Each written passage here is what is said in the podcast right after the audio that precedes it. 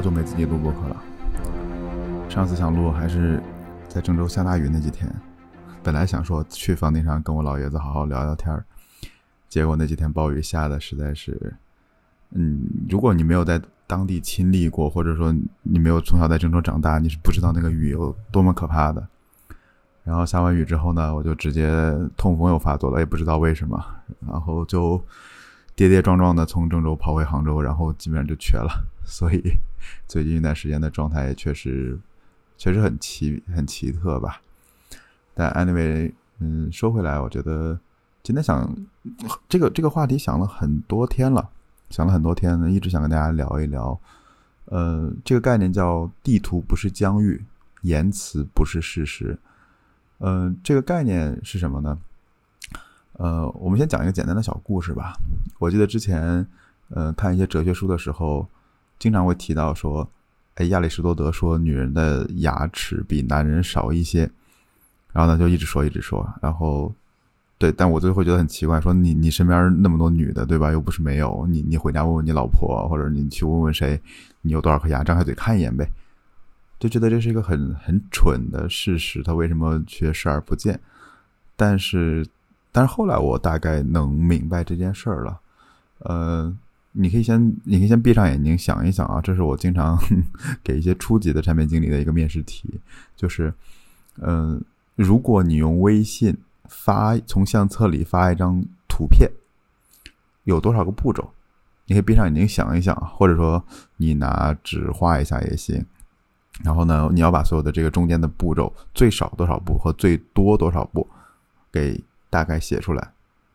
然后我我我看过很多人的这个面试题，有些人很自信啊，就是拿到之后就快速的说：“哎，不用，我不用纸笔，给我两分钟，对吧？走一遍就行了。”啊，前提是你不能再看手机啊。对，然后他就自己画完，画完之后就会，其实会差很多步了。呃，这就很好玩了，因为微信发图片几乎是每天我们都在用的。东西，但是其实我们自己却没注意到。嗯，这我就我我我从这个小故事里面或者这个小现实里面收获了一些东西吧，就是其实我们的注意力是很有限的，或者我们精力很有限，我们很难去把所有的东西都亲自的去确认一遍。好，这里面就引出来了一个很有意思的概念，就是我们其实是生活在两个世界里面的。一个是真实的世界，真实的世界就是，比如说现在我面前有一个麦克风，然后我在录播客，我左手边有一个水杯，右边有一个灯，然后我的电脑的风扇在转，这是一个真实的世界。另外一个是言辞的世界，就是，呃，比如说你在听我给你讲一些郑州的故事，比如郑州那天怎么下大雨，到底有多大，我家里怎么漏水，我们怎么接，你听到很多。你没有见过那场雨，但是你隐约能想象到那个场景是什么样的。通过我给你传达的语言，那再举个例子，比如说，我们都很难，我们很难看到引力，我们也无法看到时间或者感知到时间，但是我们都深信不疑。那这些是什么？就是其实我们大多数时候，我们都生活在事实的世界里，但是我们绝大多数的认知都是通过言辞的世界来告诉我们的。怎么说呢？就是我们真正能旅行过的地方特别少，就像我在杭州待了也好多年了，我真正去过的山峰其实不多。但是我在地图上可以看一看呀，看看风景，看看别人发的照片，我能看到很多。但是我看到的地方跟我亲自去过的地方是一样的吗？其实感觉是完全不一样的。所以这里面就引出了刚才我说的一个想跟大家分享的概念，就是地图不是疆域，而言辞不是事实。很多时候我们在网上看了。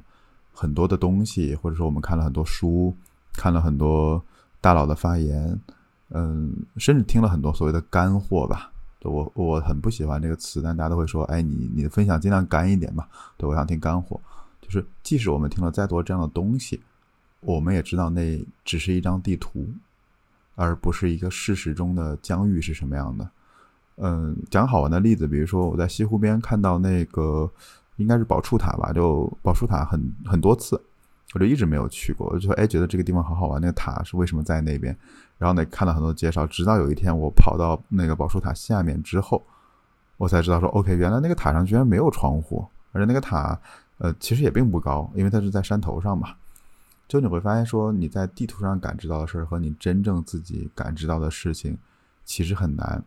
那我们比如说最近可能发生了很多的事情，比如说可能我们看过教育大裁员或者怎么样的，但我们身没有身处在就是昨天还高歌猛进，第二天就被裁掉这个这个情况下，我们不会怀疑。就我们不会怀疑说自己没有真裁员，或者说大家都还过得很好，我们是相信这件事的。所以呢，多数情况下我们无法去一一验证这个世界的言辞的真伪，对，然后我们只能验证一小部分。所以有一句话就是我以前对这个词挺不屑一顾的，就是知行合一嘛，就是你知道多少做多少呗。听起来很简单，但实际上你再想想，非常非常难。比如说别人告诉你的十个道理，你可能穷其一生只能去实践一到两个。我觉得这个是非常非常难的事情。这里有一本书跟大家推荐，嗯，叫塞缪尔早川的《语言学的邀请》，但我觉得这个翻译不太好，他为了凑一本叉叉叉的邀请。对我觉得他的那个英文比较好，叫《Language in Thought and Action》，嗯，翻译过来就叫《语言在思想和行动中的作用》。嗯，其实他这本书里面，呃，刚开始讲了一个很好玩的点，就是语言的目的。其实是为了让我们合作，啊，我们如果越能利用别人的神经系统，我们就越容易生存。举个例子，比如说，哎，你小心那边有车，然后呢，就是你通过一个那个，我通过一声喊叫，然后把你拉回来了。其实你间接的利用了我的大脑的系统，救了你一命。所以你想，我们其实经常说，哎，经常会有人指挥我们，或者有人指使我们，对吧？现在流行的词 PUA 我们。这些其实都是别人在利用我们的神经，那能越来越利用，你利用的人越多，其实，呃，能合作的规模就越大嘛。所以这是语言本身的一个意义。然后呢，语言也很特殊，就是我们之前说语言这个词，我们经常会会曲解说。就说话嘛，就我跟你说话，你跟我说话，但实际上其实并不是。呃，语言其实某种意义上讲，其实呃包含各种文字符号，都是我们的语言，而我们随时都浸泡在语言的环境中。呃，以前我们经常说环境会塑造人嘛，但其实根本不是，其实是语言在塑造人。比如说，呃，你在郑州街头看到的广告，比如你在郑州能看到很多白酒广告，你在上海就几乎看不到白酒的广告，或者很少。对吧？你在火车站能看到 OPPO、vivo 的广告，那你在可能小区里面就就很少看到这样的广告。对，所以其实除了这种广告牌啊，包括跟你打交道的人啊，整个日常你接触到的方方面面都在，你可以都认为他在对你说话。而人很难抵抗环境，是因为你在默认的情况下就一直在不停的。在被动的输入、输入、输入、输入，所以我们经常说一个人很难逃脱环境，是因为这个环境里对你说话的人太多，你很难很难去反抗。对，除此之外呢，其实我们还能理解很多符号，比如说时间，比如说金银。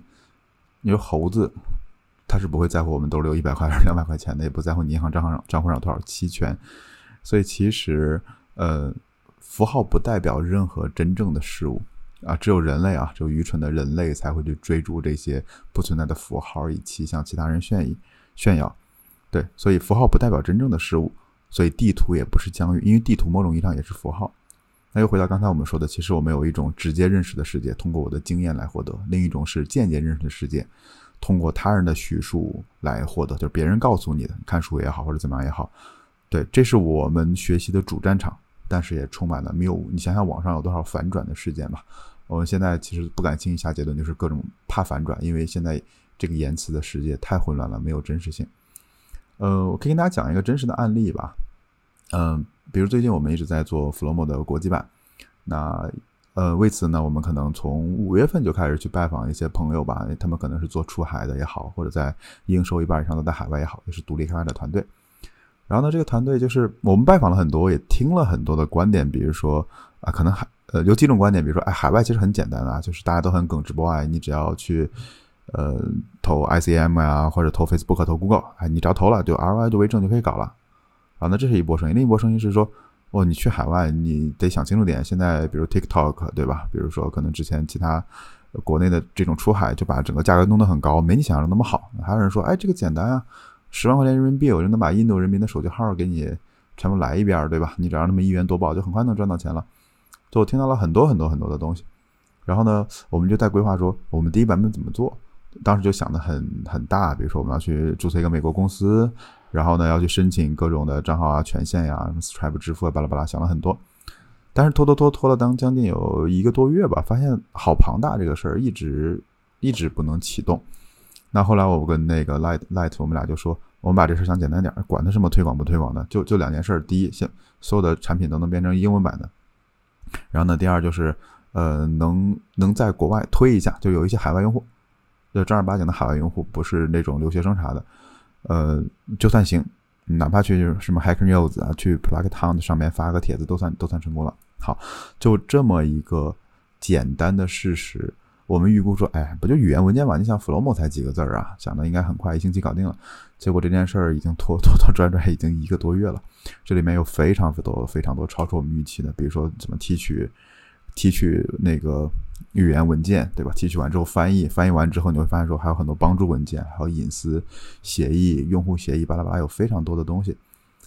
你会看到说，OK，我们听到了一些很简单的东西，觉得说，哎，这事儿差不多我会搞了。但你实际上做出来之后，你会发现，你真正下手去做，还会差很多很多很多。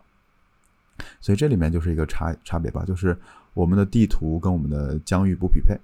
比如说，可能别人的地图给我的这张地图太太粗略，呃，太模糊了。可能他们里面有很多细节，但是他们没有告诉我。当然，他也没也没密也没必要告诉我嘛，否则那就不是地图了嘛，那就是事实了。然后等我自己亲自扎下去之后，才发现，哎呦我去，完全不是这回事儿。所以，多数情况下就是，呃，我们想象中的问题，就是计划一开始就作废了，因为我们永远想象不到那么多的具体的细节是什么样的。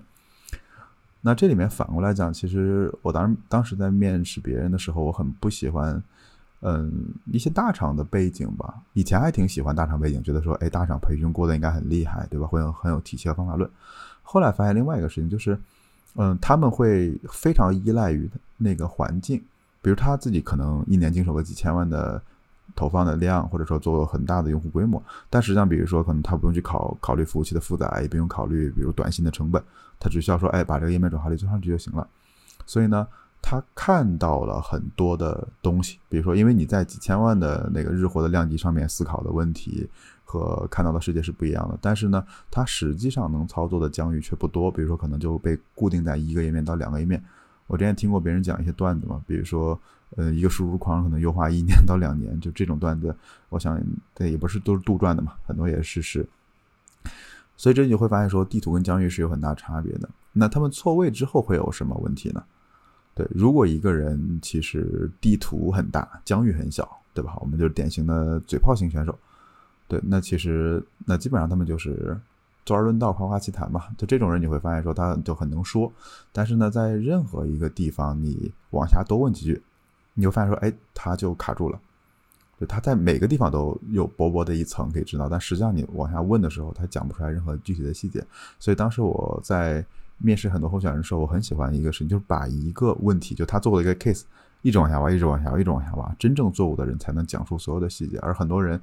他不是亲自做的，他是在旁边看的，或者他是就是二把手或者三把手，不是不是一号位，所以呢，你越往往下挖的深，他就越难回答出来。所以这就是第一种错位，就是地图大而疆域很小。那另外一种情况就是说，呃，疆域很大，但是没有地图。那这样的相当于就是他就是东边做一块，西边做一块，因为他根本不知道往哪儿走，然后比较沉沉迷于琐碎的执行，找不到终点。呃，今天还有一个有个朋友很好玩的，就是他说：“哎，你你最近要兼职吗？我我很闲，我可以给你帮帮忙。”我说：“你年轻轻的，给我帮啥忙？我这儿只有一些就是那种苦力活，对吧？”我说：“你你是不是最近干的不爽了？”他说：“啊，是的。”我说：“你干的不爽，你要么找工作，你要么培养你自己能力，你哪怕你去一天访谈十个、二十个用户都行，你别过来来我这儿找点活，我是能给你，但是你自己呢？”就我说你在偷懒，你试图希望我给你指一个方向，或者试图希望我给你点 case，让你去不去纠结说你未来想干嘛，你未来要不要从事这个行业，以及这家公司还有没有前途。所以这是另外一个问题，就是我们当一直不停的那个行动行动，就是东看看西看看，而手里也没有拿张地图把地自己走过的路标一下，或者也不拿一个指南针，其实这里面是非常非常危险的。这刚才讲的是不匹配的问题，那接下来是说。呃，我们我们遇到冲突怎么办呢？其实很简单，我觉得就是就很很朴素的四个大字，叫实事求是啊。这个邓工之前也讲过，就我们应该实事求是的做很多的事情。但说起来很简单了，因为，呃，这里面你可以想想，你日常生活中总会遇到一些人，他明明知道自己把这件事儿做错了，他却拒不承认。对，所以，所以当地图跟疆域冲突的时候，一定要以呃事实为准。事实就是指疆域啊，就是说我们现实生活中发生了什么事儿。这最典型的就是，比如说，当你开车的时候，就像那天我在郑州下大雨回家的时候。地图上其实还没有显示堵车，但那个地方就水已经大了，我跟我我父亲都母亲都已经走不过去了，所以我们只好换一条路走。那我不可能说，因为地图上标标的是通的，我就从那儿游过去，我神经病吧，我就被冲走了。对，所以当我们地图跟疆域冲突的时候，一定要以事实为准。这个说起来很简单了，但实际上就看自己对自己是不是诚实了。呃，另外一个就是我们怎么拓展疆域呢？我觉得没有疆域肯定是不行了，但是我们也要避免说。在一个小圈子里再也不出去了，所以我觉得这里最重要的，当我们要拓展疆域的时候，地图不一定可靠，因为这里面有两个问题：第一是这张地图不一定是准，就比如说，呃，当你勘当你是那个勘勘探的时候，你希望拿的是地形图，对吧？当你可能测量天气的时候，或者你可能拿的是等高线图，anyway，就有很多种这种不同的地图。第二个就是地图会过期。我们经常会说，哎，这事儿我几年前试过了，肯定不行，肯定不 work。但你想想，其实时代和环境会变化，那张地图也会变老的。所以这时候我们要拓展疆域的时候呢，最重要是干嘛？其实是指南针或者北极星。北极星是一个很重要的目标，就是我要往哪儿去。它一直很亮，在天上，我可能一辈子都达不到，但是我始终知道我该往哪里去。指南针要是说，当我在某些地方迷路，或者我在沉迷什么地方的时候。甚至当我看不见我的未来的时候，我大致知道这个方向在哪里。对，所以这里面一个很重要就是，第一是我们知道我们要往哪儿走；第二呢，其实是不断的行动，不断的行动。比如举两个我很喜欢的例子，一个是呃，Seven Eleven 的那个一个北极星吧，就是我们要做身边的便利。那他怎么做呢？其实早年间在上海啊，现在可能大家没感觉了。早年间在上海，能在便利店里交水电费，就是我们觉得哦特别神奇，因为以前交水电费是特别麻烦那个事儿，当时支付宝什么都还不 work。然后最最早的话，在日本便利店里还能取钱，然后大家又觉得你疯了吗？你不就是卖卖水卖水的对吧？卖水卖面包的对吧？你怎么后来还卖关东煮？你卖关东煮罢了，你还卖还卖杂志，他们？卖完杂志你还能取钱？但对铃木敏文来讲就很简单，其实。他他认为所有的便利店只有一点，就是身边的便利，就怎么能让你身边各种衣食住行、吃喝拉撒越简单、越方便的，就是他们要做的事儿。那另外一个其实就是任天堂，对这两家都是我很喜欢的公司。任天堂也很简单，就是他希望能看到所有人的微笑。你玩任天堂游戏，你就会发现说，他从来不强调特别牛逼的画面，或者说。感人至深的剧情都没有，他一直在利用一件事，就是我们人类原始的好奇心。然后，当我们有一个好奇心能驱使我们完成了这件事之后，我们就特别开心。不管你玩塞尔达也好，你玩超级玛丽也好，你玩那个什么拉宝纸盒子也好，都是这样子的。所以，其实，呃，一种方式是我们明明确知道我们要到哪儿去。那另一方面呢，就是我们尽量拿一张更好的地图嘛。比如说，我们能不能拿到更可信的信源，来保证我们这个言辞的世界是真的？比如最近，其实，呃，我可能因为我英语不是很好，但是我还是愿意去看一些论文或者翻一些 paper。呃，原因就是因为他们至少能保证是被同行审核过的。那再比如说，可能我会去看一些像就像这本塞缪尔早川的书，他是被另外一本书叫《解惑》，呃，一个英国人写的一本书，然后推荐的，所以我就。接着塞缪尔早传的这本书来看，看完之后呢，可能呃又在某一本哲学书上看到类似的概念，比如说我们今天说的地图不是疆域，其实嗯它是来自那个哦我不会念这个词，这个这个一个美国人三一年的一个呃科学哲学家，就是 K O R Z Y B S K I，对他写的一篇论文，对你会发现说这种信源是更可靠的，所以说。嗯，即使今天我无法去研究这件事儿，那我大概率也知道是真的。那后来我也发现了，说我其实对自己一直有这个要求。比如说，当我对对外做任何分享，包括跟大家录播客，我都有一个潜移默化的原则，就是我只讲我自己呃亲身的，就别人告诉我一个概念，我亲身的实验过，然后我会告诉你说我当时怎么得到这个概念，我怎么实验的，最终结果是什么样的。我会发现这样其实传达出来的信息也更有效。那同样，你能不能去找到这样的信源能给到大家？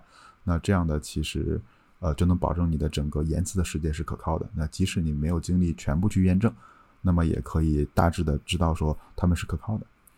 嗯，其实在这背后，我觉得还有一个嗯非常非常重要的、非常非常重要的，就是拿着你自己的地图，别拿别人塞给你的，然后呢，找着你自己的方向，别听别人给你的方向。就这里面非常，我忘记了我有没有在博客里讲过啊？应该是应该是没有的。就是有一天我跟那个树柳，跟极客上的树柳，我们俩在玉皇山上走，然后呢，我们就聊到了说，究竟如何才能找到自己的那个方向或者自己要做的那件事儿？然后呢，我们就聊到说，大概率的我们能找到的时候，是我们把自己的。欲望，尤其是别人强加给我们的欲望，上面都剥离掉之后，那个剩下的东西，你想做的就是你真正的。最近也跟很多呃有一些新朋友嘛，可能因为弗洛莫的用实际原因，他认识了我，然后他会问说：“你没有欲望吗？”我说：“我有啊，我肯定有啊，我我肯定要有，我要还房贷啊，对吧？我要吃吃一些好东西啊。”但实际上，其实是我渐渐的、渐渐的开始意识到，说有很多东西。不是我想要的，比如说管理一个很大的团队，我不喜欢；或者说我们要设计很严格的等级制度，我也很不喜欢。就是比如说别人说你可能要穿的好一点，对吧？你要吃很贵的东西，那你要买一辆好车。嗯，可能慢慢的我能意识到说，OK，这些不是我自己想要的东西，那是别人加给我的。就别人塞给我一张地图，说去吧，这张地图上有很多财宝，你去挖掘吧。然后后来我就把地图一传，就告诉你说，对不起，老子不玩。对，所以没人说你必须出人头地，没人说你必须就待在在大厂里熬着或者天天加班，没人说你必须成功吧，或者什么什么叫成功呢？怎么叫成功呢？就这个词，很多时候都是这个社会加给我的。我记得前一段我看王德峰老师的有一个讲座，还蛮有意思的，就他有讲说，呃，很多时候我们多问几个为什么之后，我们就会发现，其实我们潜移默化已经被资本主义的，呃。资本主义所影响嘛，比如说，呃，为什么别要找好工作，对吧？好工作为了要好收入，为什么要好收入？好收入要住大房子，对吧？可能生活会更体面，为什么要体面？对，其实你往往问三四个为什么之后，就会发现，我们的大脑已经被太多的观点、太多的语言寄生在里面了。呃，真正的能让自己觉醒出来，是一件非常非常复杂的事情。对，最后我觉得分享一个。一个小故事吧，我是就是那天就郑州那天下暴雨那天，我特别想想录播客，但结结果那天真的是没法录，呃，有多紧张呢？就是 我我爸妈在一个屋子里面接水，因为那个雨太大，都都挂到屋子里来。我家在四楼，然后呢，我在另一个屋子里接水，然后呢，接完水之后，你会发现说，就是就电还有了，但是家里的自来水什么都没有了，然后网络也是一阵有一阵没有的。然后那天我又发了痛风，然后叫外卖怎么也叫不到。然后也不可能出去买药吧，我也不能让我父母出去给我买。我那天就痛不欲生啊，就在床上就你说打滚其实也没啥。但那刻我就我试着吃很多布洛芬，好像也也止不住那个痛。然后呢，也没有特别针对性的药。然后呢，我就想睡觉，也睡不着，因为脚一直一直在痛。然后那会儿我就我就起来了，开始我就开始一直感知这个疼，感知这个疼痛。一直感知，一直感知，我我想感知到说这个疼痛到底是由什么构成的，你就会发现很好玩，就是这种疼痛不是像拿刀划裂你的，不是皮肤开裂那种疼痛，而是好像小时候打篮球崴着脚那种肿胀的酸痛感。然后当我越来越面对这个恐惧的，面对这个疼痛或者面对这个痛苦的时候，我会发现说它的症状在减轻了，因为你会把它分离出来说，哎，这到底是。扭着筋了，再加上肿了包了，然后可能还有，比如说被锤子砸了一下这几种感觉。当你越来越面对这个痛苦的时候，你会发现痛苦反而会会减轻。而当你想逃避的时候，比如说我想吃药，或者想睡着，或者说想打两把游戏分分心，它都无法缓解这个痛苦。反而只有当你面对它的时候，这个痛苦会减轻了。对，我相信最近一段时间，可能大家都会经历了很多的。如果你没经历，最好了。我特别衷心的希望你没有经历过这些痛苦。但是，如果你最近正在经历一些痛苦，那我希望你能，你能站起来面对它，然后呢，仔细的，不要冲动的去说，来吧，老子跟你拼了，千万别这样。我觉得你仔细的静下来，好好品一品这些痛苦到底是什么，这些痛苦它是由什么构成的，你能不能去接纳他们，而不是说要去要去要去想办法去解决，不要着急解决，你先接纳他们，说这些痛苦已经到来了，我该是什么样的感受，我先去理解它就好了。然后呢，在这个过程中，你要再去想一想，这个痛苦是不是别人加给我的，还是我自己愿意去忍受的？因为我会发现，说如果一件事儿你自己真心想做，那些痛苦也不是什么事儿，你能熬过去的。而当别人加给你的那些欲望，比如说你本身就买不起一辆好车，你非得要买个车，你那个痛苦就就非常非常难受了。对，所以你当你把别人的欲望剥离掉之后，才能。才能就好很多吧，就这个地方，我觉得可能有点有点抽象了，对，只是跟大家分享一下那天很疼的那一天，以及之后疼的那些天，我是怎么熬过来的。我就时时刻刻的跟这个痛苦为伴，他就在像一个朋友一样尾随着我，他也不会好，也不会更坏，他只是一种状态。对我想起来了，之前我在，嗯。我在丁香医生的时候，我觉得当时有一个医疗上的观点还蛮蛮触动我的吧，就是很多时候我们要的不是治愈疾病，而是要学会如何跟疾病相处。那么在未来的日子里，我们还要学会跟衰老相处，学会跟痛苦相处。那这大抵可能就是我们人生的宿命吧。好吧，也聊了这么多了，今天也是一刀不剪，一气呵成。好吧，希望希望你们都过得幸福。对该经历的痛苦也要经历的，因为过了很多年以后，你会发现那些痛苦全是你的财富，非常非常宝贵的财富。真的，作为一个不算太老的过来人来讲，我觉得你一定会相信将来这是真的。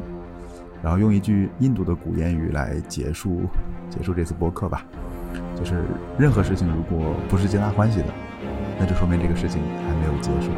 谢谢大家。